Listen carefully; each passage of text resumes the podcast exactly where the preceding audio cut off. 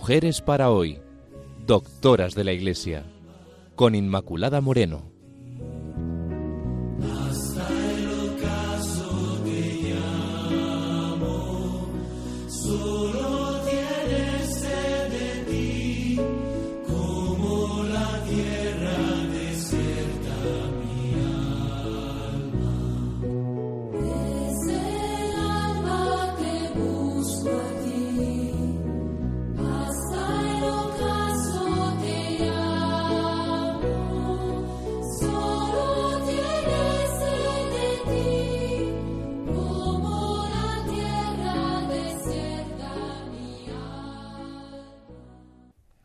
Amigos, bienvenidos al programa Mujeres para hoy, doctoras de la Iglesia. Como ya saben, estamos viendo a Santa Teresa de Jesús. En el programa anterior vimos el libro de la vida y hoy nos vamos a centrar un poco más en el libro de las fundaciones y también en Camino de Perfección. Estamos con todos ustedes Pilar Álvarez e Inmaculada Moreno. Muchísimas gracias por estar ahí, gracias por su atención. Empezamos viendo entonces el contenido del libro de las fundaciones. Bueno, una vez más, Teresa de Jesús escribe por obediencia. El padre Ripalda mm, dice a la santa que era preciso escribir la fundación de los siete monasterios que había fundado después de San José. Y ella así lo hace.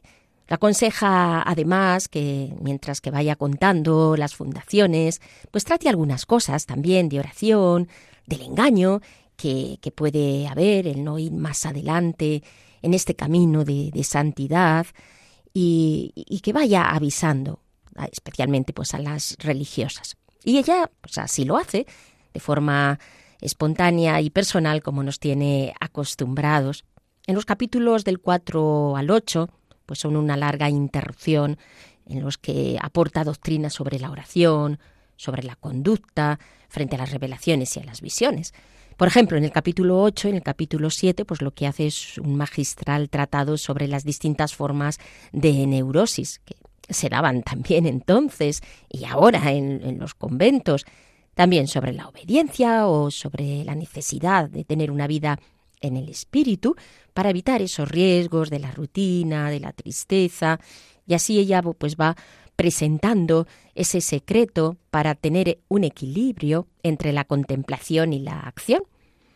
Mete también consejos dirigidas a las prioras, en los capítulos 7, 8 y 9, va desenmascarando de una forma muy sabia pues esas formas que a veces tenemos de mixtificación espiritual, ¿no? sobre todo en los comienzos, tenemos que quitarnos máscaras para que realmente veamos lo que hay en el, en el corazón y para, para, darlo, para darlo nombre.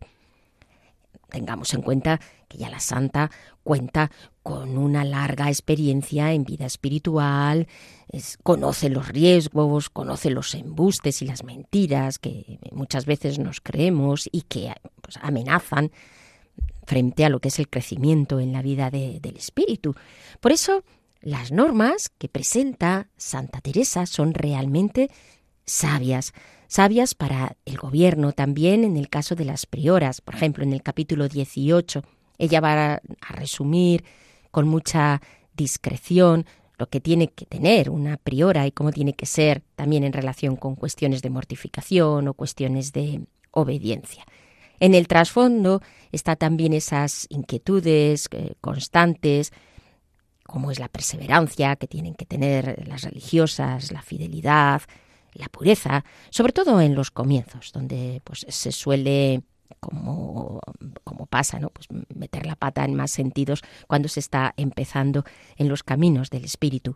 Explica también cómo han de vestir el hábito, cómo debe de ser un alma depurada, y así poco a poco con esta inspiración propia de, de Teresa, va marcando las líneas fundamentales y va quitando muchos de los engaños que a veces había en los conventos.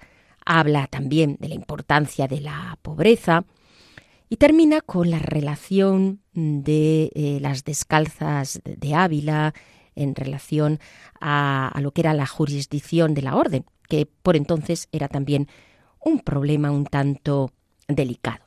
Luego destacan los avisos en materias de oración, la relación a la actitud que había que adoptar frente a las revelaciones y a las visiones, que en aquel momento proliferaban muchísimo y ahí siempre con esa prudencia que caracteriza a la santa y sobre todo desde la obediencia, porque de lo que se trata es de imitar a Cristo.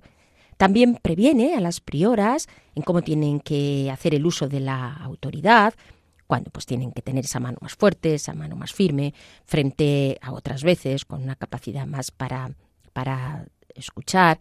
Y también avisa a las prioras para que algunas de las religiosas que caían en la melancolía, pues sepan cómo tratar este, este problema, porque se utilizaba las propias depresiones como pretexto de automarginación, es decir, que esas religiosas tenían una depresión, entonces lo que hacían es que se automarginaban, pues, sintiendo que las demás pues no eran queridas y de esta manera habla la santa en Fundaciones 7.4. Torno a decir, como quien ha visto y tratado muchas personas de este mal, que no hay otro remedio para él, sino es sujetarlas por todas las vías y maneras que pudieren, porque hay otro daño grandísimo, dejado el peligro que queda dicho de la misma, que como la ven, a su parecer buena, como no entienden la fuerza que le hace el mal en lo interior, es tan miserable nuestro natural que cada una le parecerá es melancólica para que la sufran, y aún, en hecho de verdad, se lo hará entender el demonio así, y vendrá a hacer el demonio un estrago que, cuando se venga a entender, sea dificultoso de remediar, e importa tanto esto que en ninguna manera se sufre haya en ello descuido, sino que si lo que es melancólica resistiere el prelado, que lo pague como la sana, y ninguna cosa se le perdone. Si dijere mala palabra a su hermana, lo mismo. Así en todas las cosas semejantes a esta. En fin, que no. Que hace Teresa es desenmascarar esto y que no se refugiaran en esa melancolía para luego hacer lo que quisieran. No se deja ella engañar por subterfugios que nuestra mente desarrolla para enmascarar pues cuestiones más hondas y pone además remedio. Y de esta manera, pues Teresa va a entrecruzar en el libro dos planos de narración, uno como fundadora y otro como mística, haciendo un buen ensamblado entre la mística y la historia. Cuenta su historia, las vicisitudes como fundadora, pues desde la mística, haciendo mística la historia y a la historia pues la carga de mística. Aquí está su originalidad y su genio creativo. El libro tiene un desarrollo cronológico por etapas y por estratos narrativos. Priman tres motivos argumentales. Los Carmelos fundados, uno, los grupos de fundadoras, dos, y los modelos emergentes. Todo esto mezclado con un copioso anecdotario, donde ya sabemos que ya pues, pone mucho salero al contar esas anécdotas. Son 15 los Carmelos fundados, entre los grupos de fundadoras, pues tiene un recuerdo muy especial a la comunidad madre de San José de Ávila, especialmente pues a esas fundadoras aguerridas, especialmente a las andaluzas. En el caso de Salamanca la cuestión está un poco más desolada. Y luego hay grupos triunfales como el de Soria. Y después presenta a los modelos de carmelitas, como a Juan Bautista Rubeo o después también a San Juan de la Cruz. Dice de él, era tan bueno que al menos yo podía mucho más depender de él que él de mí. Y por supuesto, como no, pues Jerónimo Graciana, al que ella va a dedicar una semblanza más extensa y más laudatoria. De este modo habla de él Madre Teresa. Así debió ser aquí, que en mérito de esto ha dado Dios al Padre, Fray Jerónimo de la Madre de Dios, grandísima luz en las cosas de obediencia para enseñar a sus súbditos, como quien tan buen principio tuvo en ejercitarse en ella, y para que no le faltase experiencia en todo lo que hemos menester, tuvo tres meses antes de la profesión grandísimas tentaciones. Mas él, como buen capitán, que había de ser de los hijos de la Virgen, se defendía bien de ellas, que cuando el demonio más le apretaba para que dejase el hábito, comprometer de no le dejar y prometer los votos, se defendía. Díome cierta obra que escribió con aquellas grandes tentaciones que me puso harta devoción y se ve bien la fortaleza que le daba el Señor.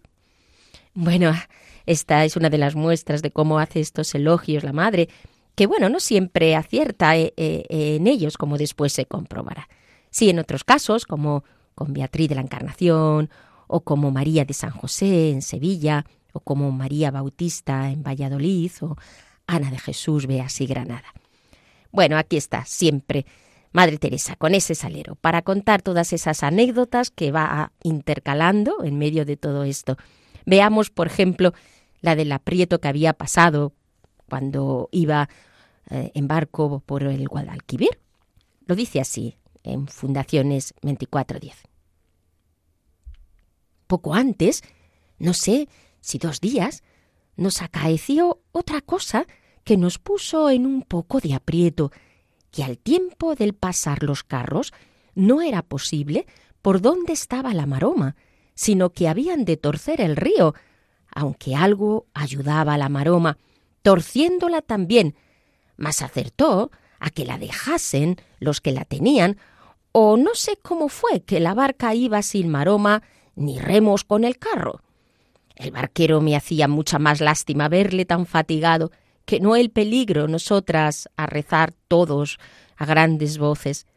Estaba un caballero mirándonos en un castillo que estaba cerca y movido de lástima envió quien ayudase que aún entonces no estaba sin maroma y tenían de ella nuestros hermanos poniendo todas sus fuerzas, mas la fuerza del agua lo llevaba a todos de manera que daba con alguno en el suelo. Por cierto, que me puso gran devoción un hijo del barquero, que nunca se me olvida. Paréceme debía haber como diez u once años que lo que aquel trabajaba de ver a su padre, con pena me hacía alabar a nuestro Señor. Mas, como su Majestad da siempre los trabajos con piedad, así fue aquí, que acertó a detenerse la barca en un arenal y estaba hacia una parte el agua poca y así pudo haber remedio. Tuviéramos lo malo de saber salir al camino por ser ya noche si no nos guiara quien vino del castillo. No pensé tratar de estas cosas, que son de poca importancia, que hubiera dicho hartas de malos sucesos de camino. Bueno, queridos amigos, que al menos nos sirva pues esta anécdota de ejemplo de las muchas que ella pues va poniendo en el libro de las fundaciones y que tan amena se hace su lectura. Pasan además por el libro un verdadero séquito de personajes, de instituciones de aquella época como la Inquisición o el Consejo Real o el Consejo de Órdenes o las ventas, los ventorros, los caminos, los hospitales, los gremios y, como no, el encierro de toros, bueno, hay personajes oscuros, además, que Teresa trata con una gran delicadeza, a pesar de lo mucho que la hicieron sufrir, como por ejemplo la princesa de Éboli o el provisor de Segovia. Muestra de esta manera Teresa gran actualidad a través del libro de las fundaciones, en su sabiduría para detectar el corazón humano, para percibir la bondad de las personas, su capacidad para las relaciones, para el trato con Dios, para la vida en comunidad, para decirnos que la oración pues no es una especie de ensimismamiento, sino que es una donación hacia los demás, porque a esto ha de llevar si es verdadera oración. Es una verdadera maestra y además una gran misionera, porque este es el aspecto que señala especialmente esa dimensión apostólica de Teresa, porque el apóstol es el que extiende el reino y habla del poder del amor. El apóstol es el enviado y Teresa es realmente enviada para mostrarnos el camino de la oración, el camino de la evangelización y todo ello, desde luego, siempre sustentando una gran experiencia de Dios. Esta es, esta experiencia, la que la impulsa y que la va dando ese fuego que es en realidad el amor a Cristo, el que tiene que movernos para impulsar el Evangelio, proclamar la buena noticia, aquella vida andariega y contemplativa, donde ella daba testimonio del amor, de ese poder desbordante de Dios en todo lo que ella hacía y todo lo que Dios la iba concediendo. ¿Qué tiene Santa Teresa que hace pues que sus obras tengan una gran fuerza? Aquellos que la leen se sienten atraídos por esta gran mujer. Recordemos, por ejemplo, en el caso del libro de la vida, a Stein, cuando un día tomó ese libro, el del libro de la vida de Teresa de Jesús, en casa de unos amigos, resultó que después de aquella lectura que la había absorbido por completo, ya que era una filósofa, cuando acabó el libro, sobrecogida, exclamó Esto es verdad. Compra un catecismo, un misal, se presenta al poco tiempo en la parroquia más cercana, pide que la bautizaran y decide ser carmelita descalza, emitiendo sus votos en abril de 1935 en Colonia con el nombre de Sor Benedicta de la Cruz. Porque, así es, las obras de Teresa siguen tocando los corazones, llevándolos hacia Dios y hacia la santidad.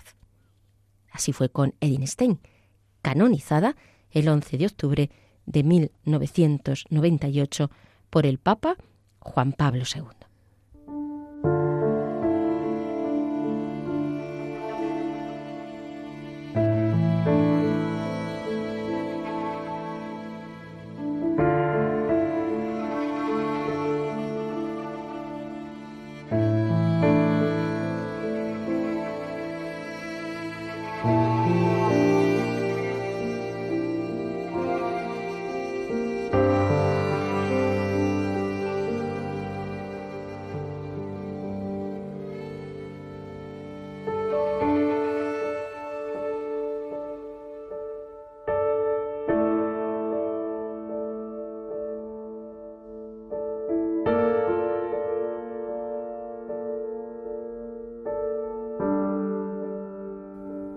Vida y doctrina de la Santa Doctora. Queridos amigos de Radio María, les recuerdo que están ustedes en el programa Mujeres para hoy, doctoras de la Iglesia, viendo a Teresa de Jesús.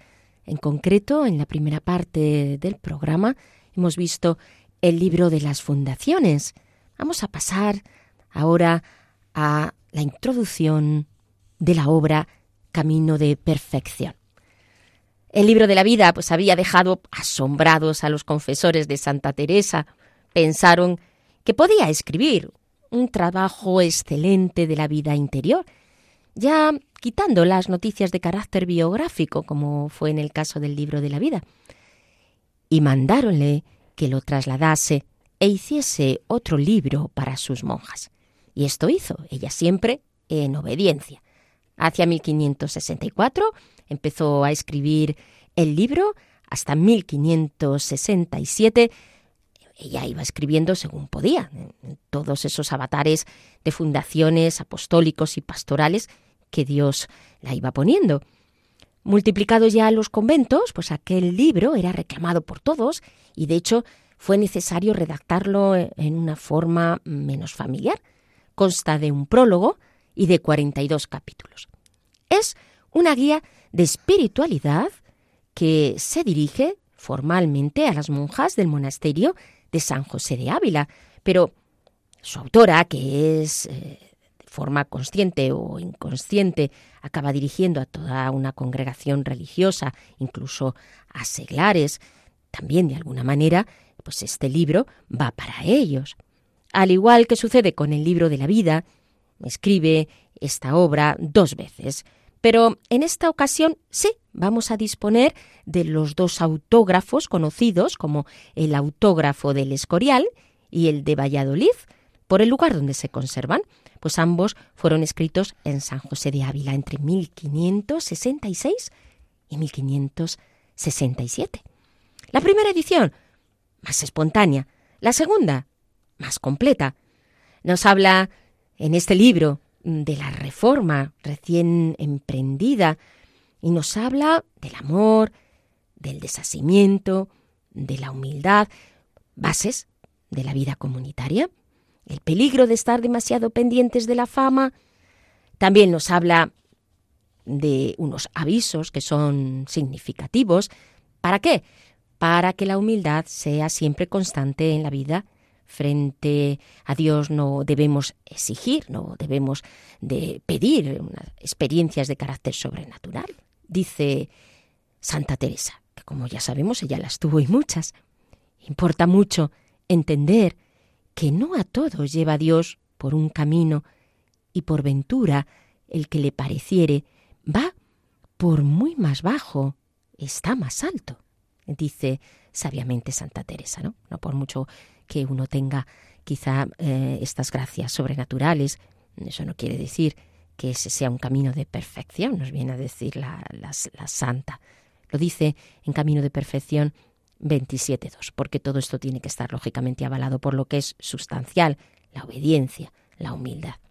Bueno, gran parte de la obra es también una meditación sobre el Padre Nuestro, como una es oración vocal, pero ella la va interiorizando y es realmente profundo el análisis que hace. En relación a las redacciones que tenemos de, de la obra de Camino de Perfección, sabemos que fue redactado por la autora dos veces, como hemos dicho, conservamos las dos redacciones autógrafas, el autógrafo primero se conserva en la Biblioteca del Escorial y el autógrafo segundo se conserva en las Carmelitas de Valladolid. Tuvo una gran difusión en los Carmelos en la época de la autora. Ha tenido también una reproducción en facsímil. El primero lo escribe la santa en San José de Ávila para esa primera comunidad de diez o doce monjas de la que ella es priora, a petición de las destinatarias, a las que llama hijas, amigas, hermanas, piden a Madre Teresa que las enseñanzas que las impartía de palabra, pues que las ponga por escrito. Y así nace el libro, en este clima de confianza, de amor, de fraternidad. Se conserva en la sección de reservados del Escorial. Es un cuaderno de 147 folios. Primero quiso poner capítulos y luego redactó el libro como una conversación. Después añade un doble complemento. Posteriormente puso los títulos. El segundo autógrafo, escrito también en San José, se conserva en el Carmelo de Valladolid. En este caso, eh, viene a ser un códice de 210 por 155 milímetros, y Teresa, de propia mano, escribe. Va dirigido a las monjas descalzas de Nuestra Señora del Carmen de la primera regla, va a carecer de índice y a la luz de lo dicho por el censor, pues va a insertar páginas y omitió pasajes como la apología de las mujeres. El libro se va difundiendo en los Carmelos, que por ella fueron fundados, y era un libro de formación. Están las copias de Madrid, Salamanca y Toledo. La primera está en el Carmelo de la calle Ponzano, la de Salamanca es la segunda y la tercera conservada en las Carmelitas de Toledo. Luego, es por tanto el escrito más seguido de cerca por la autora, reelaborado y retocado hasta que ya pues decide mm, su edición. Todo ello indica la importancia que dio Santa Teresa a este libro, que sabía que era un libro que formaba a sus hijas de una manera muy especial. Luego la redacción de Camino de Perfección fue espontánea y rápida, pero prolongada a la vez por la interferencia de los censores. Censores amigos, pero que eh, se lo hacían también pasar un poco mal a la santa. Báñez no hace de censor del libro, y el libro de la vida sigue, sigue oponiéndose y para la aprobación del libro hubo de recurrir al padre García de Toledo, que acepta por amor a la madre la comisión de asesor y de censor, y el padre va a optar por decir que la apología de las mujeres debía de, tenía que ser eliminada porque era un tanto peligrosa. Y empieza a cargar el libro de notas, de borrones. Luego hace una tercera edición, el padre García como nuevo censor. Ella, siempre inteligente, ya sabemos, matiza cosas, pero no pierde para nada su libro, ni fuerza, ni identidad. En la segunda redacción pierde un tanto en espontaneidad, pero gana muchísimo en doctrina. Bueno, el primer libro publicado por Teresa fue Camino, aunque se anticipó las constituciones, pero estas fueron elaboradas por el capítulo de Alcalá. La edición se hará en, en Évora, a expensas del prelado portugués, don Teutonio de Braganza. Se lo dio a una amanuense que manipuló el libro y ella tuvo que ir recomponiéndolo paso a paso. El libro se titulaba Tratado que escribió la Madre Teresa de Jesús a las hermanas religiosas de la Orden de Nuestra Señora del Carmen del monasterio del San José de Ávila, de donde a la sazón era priora y fundadora. Fue impresa la presente obra en la muy noble y siempre leal ciudad de Évora, en casa de la viuda, mujer que fue de Andrés de Burgos. En 1588, Fray Luis de León regresó al texto autógrafo. En cuanto a la motivación, ella escribió, como hemos visto, y sobre todo para ese grupo de jóvenes carmelitas que la instan para que escriba. Eran los temas de conversación que ella tenía en las recreaciones comunitarias. La propuesta de las hermanas era que escribiera sobre todo algunas cosas de oración. Y Teresa puntualizó que diría algo sobre el modo y manera de vivir también en los conventos. Y escribiría también sobre la marcha como fuera saliendo. Y más adelante decide comentar el Padre Nuestro. Y así hará, una vez más, Teresa pues parte de la experiencia, de su experiencia para escribir no hay un plan establecido. Según se va acordando, pues ella va tratando los temas. En cuanto a la estructura y al contenido, la obra se va a articular en dos partes. La primera, sobre la educación para la oración. La segunda, es un tratado de oración que es la razón de vida y el objetivo del libro. Para hacer vida de oración, pues hay que fundamentarla en la vida de cada día. O sea, la oración no es algo que vaya al margen de la vida de cada día, sino que se encarna eh, en esa, en esa vida. Empieza por lo más fundamental. ¿Por qué y para qué estamos aquí? La vida contemplativa tiene esta razón y esta dimensión apostólica y explica la importancia de actitudes como la pobreza evangélica. Por ejemplo, en Camino 5 y 6 dice, Y crean mis hijas que para vuestro bien me ha dado el Señor un poquito a entender los bienes que hay en la santa pobreza, y las que lo probaren lo entenderán, quizá no tanto como yo, porque no sólo no había sido pobre de espíritu, aunque lo tenía profesado, sino loca de espíritu. Junto a la pobreza está ese amor puro, el desasimiento de todo lo creado, la humildad, las virtudes que van a configurar la manera de vivir en el convento, porque el desprendimiento trae libertad, la humildad trae autenticidad, la determinación trae santidad. Digo, la determinación de no pecar más trae santidad. Por eso, eh, en camino habla de estas cosas que hay que tener en cuenta antes de entrar en la oración y destaca sobre todo, sobre todo, el amor, la fraternidad de las unas con las otras. Cuanto a lo primero, que es amaros mucho, unas a otras, va muy mucho, porque no hay cosa enojosa que no se pase con facilidad en los que se aman, y recia ha de ser cuando dé enojo. Y si este mandamiento se guardase en el mundo como se ha de guardar, creo aprovecharía mucho para guardar los demás, más o menos nunca acabamos de guardarle perfección. De esta manera, una vez presentadas las características de esta batalla, pues va a aparecer el premio, y Teresa introduce la imagen del agua viva en el capítulo 19. ¿Para qué pensáis, hijas, que he pretendido declarar el fin y mostrar el premio antes de la batalla, con deciros el bien que trae consigo llegar a beber de esta fuente celestial, de esta agua viva, para que no os acongojéis del trabajo y contradicción que hay en el camino, y vayáis con ánimo, no os canséis, porque, como he dicho, podrá ser que después de llegadas, que no os falta sino bajaros a beber en la fuente, lo dejéis todo y perdáis este bien, pensando no tendréis fuerza para llegar a él y que no sois para ello. De esta manera, Teresa ora con las lectoras y así hace con el Padre Nuestro. Utiliza dos imágenes, que le sirven de soporte simbólico. En la parte ascética utiliza la imagen de la lucha, de la militancia, del soldado. En la exposición contemplativa utiliza la fuente de agua viva. Las monjas son soldados, porque en su vida están en esa batalla en la iglesia. Encerradas, pelean por Cristo. Y así les propone la estrategia del rey que se repliega a un bastión con un puñado de soldados electos. Como no haya traidor, si no es eh, por hambre, pues no los pueden vencer. Es decir, resisten. Es una prueba de resistencia, es lo que está diciendo la santa. Y el agua viva es el premio después de la batalla.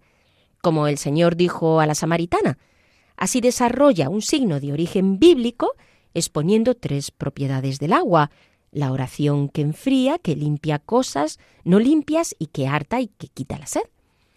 El libro de camino es como esa fuente de agua viva y es en la segunda parte del libro donde Teresa propone su pedagogía de oración y se concentra en la oración que nos enseñó Jesús. Va por libre en el comentario, entrelazando sus convicciones y su forma de pensar, su ideario, con la oración espontánea. Trata de sintonizar con las lectoras, introduciéndose en los sentimientos de Jesús, provocando los nuestros. Para ella, el Padre Nuestro es punto de referencia en doble sentido, como oración y como magisterio, como aprendizaje es la oración del Maestro, oración que no solo hizo cuando se lo requirieron los apóstoles, sino que sigue orándola con nosotros siempre que la rezamos. La relación en la oración es con Dios y nosotros, y así explica en el capítulo 22 al 25, que es la oración vocal mental. En 22.3 dice, yo he de poner siempre junto a, la oración mental a la oración vocal, cuando se me acordare, porque no se espanten, hijas, que yo sé en qué caen estas cosas, que he pasado algún trabajo en este caso, y así no querría que nadie os trajese desasosegadas, que es cosa dañosa ir con este miedo por este camino. Importa mucho entender que vais bien, porque en diciendo algún caminante que va errado y que ha perdido el camino, le hacen andar de un cabo a otro y todo lo que anda buscando por donde ha de ir se cansa y gasta el tiempo y llega más tarde. Luego señala la importancia de empezar con una determinación firme en el camino de la oración. Así lo dice en 23.1. Pues digo que va muy mucho en comenzar con gran determinación por tantas causas que sería alargarme mucho si las dijese. Y así, antes de empezar el comentario del Padre Nuestro, la autora se concede un espacio para explicar sus propias convicciones sobre la oración como relación de amistad con quien sabemos nos ama, pone la palabra Padre en boca de Jesús, teniendo un eco muy especial en el alma de Teresa, que la pone en recogimiento e invita a las lectoras a esta forma de orar. El recogimiento tiene dos componentes. El psicológico, entrar en la interioridad y apaciguar los sentidos, y la segunda, centrarnos en Cristo y converger en Él, siendo así el recogimiento algo íntimo y profundo. Cuando es más íntima la oración, así mayor es el recogimiento. Y terminará proclamando las excelencias de la oración del Padre nuestro desarrollando poco a poco esta maravillosa oración de nuestro Señor.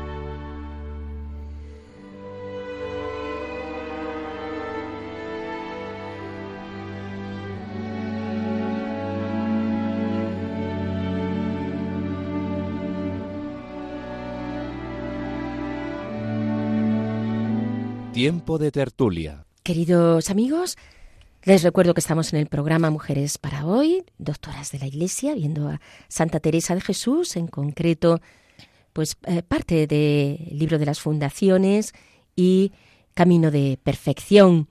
Vamos ahora, queridos oyentes, a pasar a la, tertulia. Aquí está súper atenta eh, Pilar a todo lo que hemos venido comentando hoy de, Teresa de Jesús. ¿Qué te ha parecido hoy todo esto, eh, Pilar? Bueno, pues fíjate que, que es emocionante. Yo diría que cuando uno lee a Santa Teresa o escucha estos programas, entiende, se entiende claramente por qué es doctora de la Iglesia. Es doctora en lo humano y, y es doctora de la Iglesia, porque realmente la iluminación que Dios le ha dado, la, la experiencia que ella ha vivido y el gran amor a Dios y a sus hermanas. Porque claro que ella escribe por obediencia, pero el núcleo de lo que ella escribe es el gran amor que ella siente por Dios. Y a mí me ha impresionado em, leyendo parte del libro de las fundaciones y, y del camino de perfección, como el gran amor que ella siente por sus, por sus hijas, a las que llama amigas y, y hermanas. Y, y claro, es muy diferente aprender de un maestro que habla ex cátedra por encima de ti que aprender de una madre. Cuando uno aprende de una madre está mucho más receptivo, no tiene miedo a preguntar, a dejarse guiar y yo creo que esto es fundamental en la, en la obra de Teresa. Y, y, tanto en el libro de las fundaciones, de los capítulos que tú has comentado más extensamente hoy, se ve ese amor que tiene a sus hijas. Y de ahí podemos nosotros también extraer montones de enseñanzas. Y me refiero, por ejemplo, al capítulo 7, cuando habla del espíritu melancólico que ella dice, que engloba varios tipos de neurosis que, como tú decías antes, existían y siguen existiendo en los conventos y en la vida real. Bueno, pues yo, por ejemplo, puedo hablar de mi familia. Eh, en mi familia no se decía espíritu melancólico ni depresión, como se dice ahora, pero sí se decía tengo mal los nervios. Entonces, cuando, y estoy hablando de mi madre, y qué pena que ella no tuviese estas enseñanzas de, de Madre Teresa. Eh, mi madre, mm, pues decía, tengo mal los nervios. Se metía en la cama, se autoexcluía de la vida de la familia, como tú has explicado antes, que puede suceder y sucedía con algunas religiosas. Y en algunos momentos ella, por estar así, con el espíritu melancólico, se sentía con el derecho de ofender a los demás. No se podía hablar alto, pero en ninguna parte de la casa, ¿eh? Ni se podía uno reír, ni... y decía cosas muy dolientes. Cuando Santa Teresa dice que esto hay que corregirlo y atajarlo, qué gran razón tiene porque no es de mayor caridad el dejar a estas personas que hagan lo que ellas quieren, porque se hacen daño a ellas mismas, porque es indudable que el demonio maneja todo esto y hace daño a los demás. Y, y decir la verdad y decir, no, esto no es así y tienes que luchar contra ello y tal, es la mejor obra de caridad. Y luego otra cosa que dice la Madre Teresa, que esto es puede ser como contagioso en las comunidades. Bueno, pues es que en mi familia resulta que sus hijas también hubo un tiempo en que se heredó esto. No, es que fulanita tiene mal los nervios. Menos mal, pero era de otro tipo, porque claro, las neurosis todos sabemos que hay muchos tipos, ¿no? Em, hablando de esto, no quiero decir que la persona no vaya al médico que si necesita tomar medicación, no la tome, que no tenga que ser tratada con amor. Es cierto, pero hay que hablarle en la verdad porque es grandísimo favor el que, el que se les hace. y es la mejor caridad. Me ha, impresionado porque yo esto no me lo esperaba tan bien explicado por parte de la Madre Teresa, nunca lo había leído, la verdad.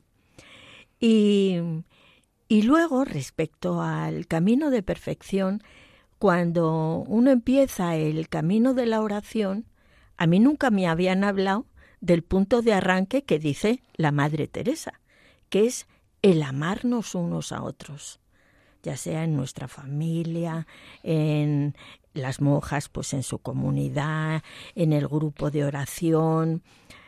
Desde luego es el, es, es, hay que partir de ahí. Tú no puedes pretender entrar en camino de oración teniendo manías a la gente, no soportando a no sé quién, considerándote superior a los demás. Eso yo creo que se debía insistir. Y, y luego, pues todo lo que ella va diciendo, como el desasimiento, el desasimiento que es ese despojarse que tanto, tanto nos cuesta. Y, y, dice la santa pues que no te tienes que desasir solo de las cosas, de nuestras pertenencias, de eh, incluso a nivel psicológico de nuestros recuerdos, que de todo eso hay que despojarse. Despojarse también de las personas, de los afectos a, a las personas para ser más libre. Y la última batalla que es el desasimiento de uno mismo que ese yo creo que es hartamente dificultoso, pero con la ayuda del Señor, pues, pues el Señor lo va haciendo. Eh, las dos virtudes en las que hay, en las que ella insiste tanto, la obediencia y la humildad. Yo creo que nunca se valoran lo, lo suficiente, especialmente quizás la obediencia, porque, y sin embargo, es el control real y auténtico para no equivocarte en la vida en el espíritu que incluso muchas veces en grupos de oración y tal, no, es que a mí el espíritu me ha dicho y ya no hay discernimiento ninguno, discernimiento de la obediencia. Y, y luego la humildad, que es el, la soberbia es el gran peligro de, bueno, es el gran peligro de todo, pero también en, en la vida de la oración. Uy, yo ya he llegado hasta aquí, uy, ya he conseguido. Ese he conseguido, eh, pues da un poco de risa, porque realmente quien lo hace es Dios, es Dios. Y bueno, sí, tú arrancas de, como dice Santa Teresa, de la gran determinación de querer emprender el camino, de llegar a la santidad, determinación de no, de no querer volver a pecar y, y ponerse en camino. Pero, claro, luego lo que ella dice de la oración vocal y mental, que poco a veces se explica. Y cuando ella dice que tienen que ir unidas, porque si no, claro, a veces vemos a gente que recita como papagayos o oraciones, pero no obtiene el, el provecho necesario de la oración mental, de pensar qué es aquello que está diciendo.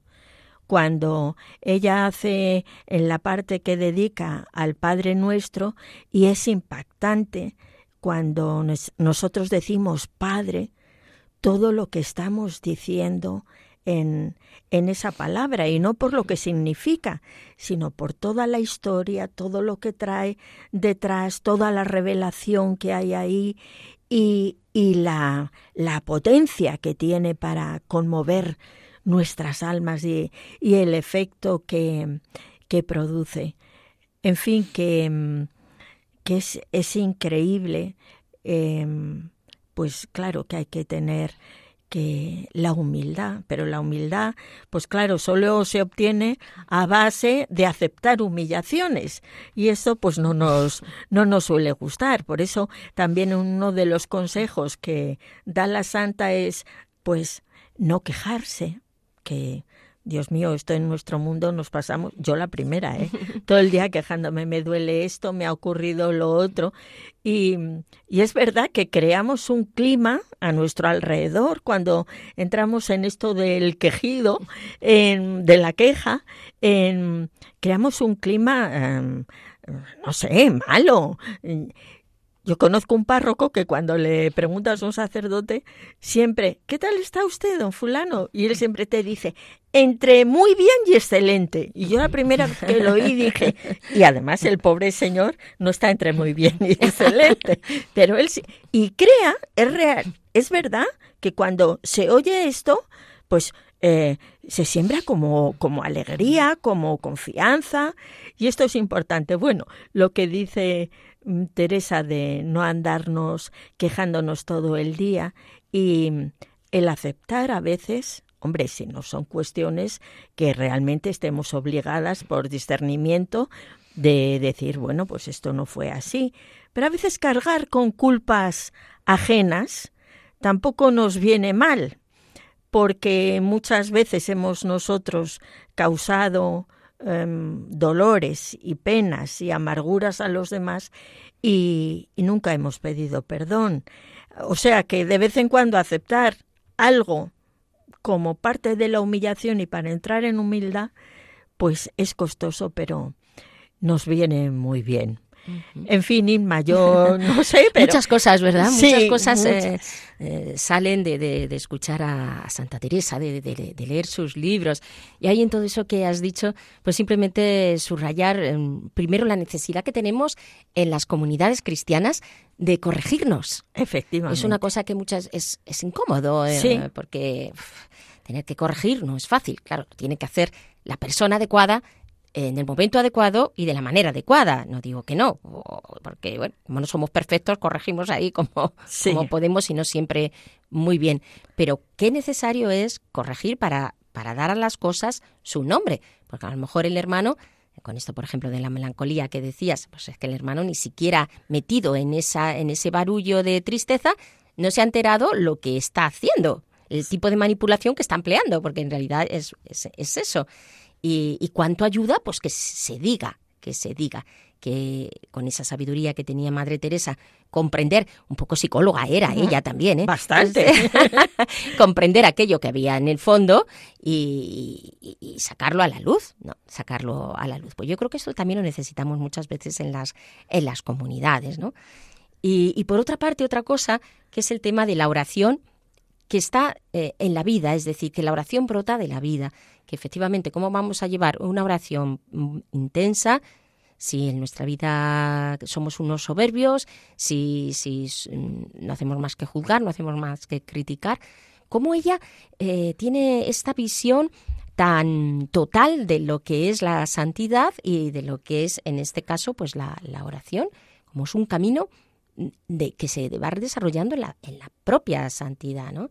y que no podemos decir, hoy voy a tener aquí una reacción súper mística, si en realidad luego pues estás dando ahí bandazos o al, hermano, ¿no? Cómo eso tiene que ir eh, unido, ¿no? Y, en ese en ese engranaje que es que es necesario. Yo creo que eh, Teresa nos hace quitarnos muchas muchas máscaras, es muy auténtica y en esa autenticidad pues Dios la va dando una gran sabiduría que es la que también la caracterizó como como fundadora.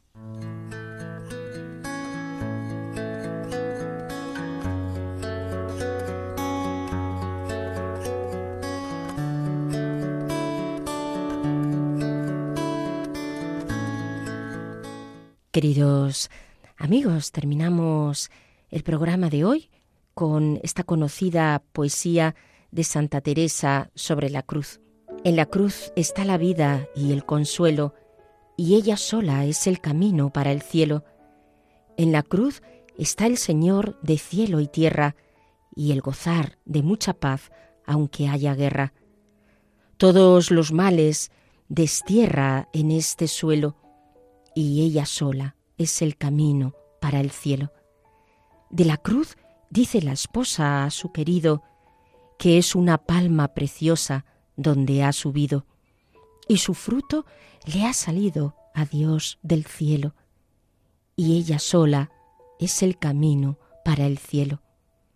Es una oliva preciosa, la Santa Cruz, que con su aceite nos unta y nos da luz.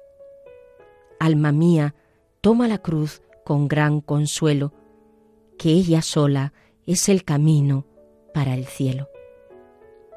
En la cruz el árbol verde y deseado de la esposa que a su sombra se ha sentado para gozar de su amado, el Rey del cielo, y ella sola es el camino para el cielo. El alma que a Dios está toda rendida y muy de veras del mundo desasida.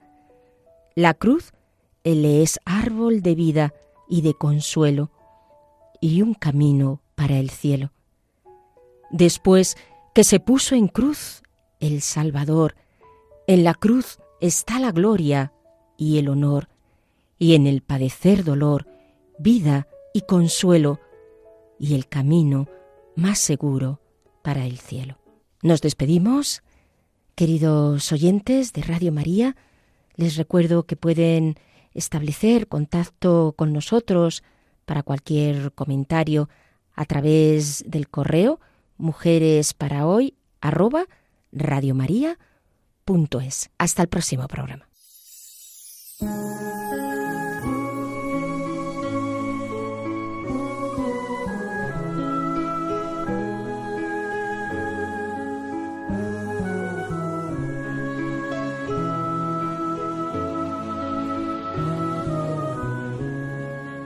Y así termina Mujeres para hoy, doctoras de la Iglesia, con Inmaculada Moreno.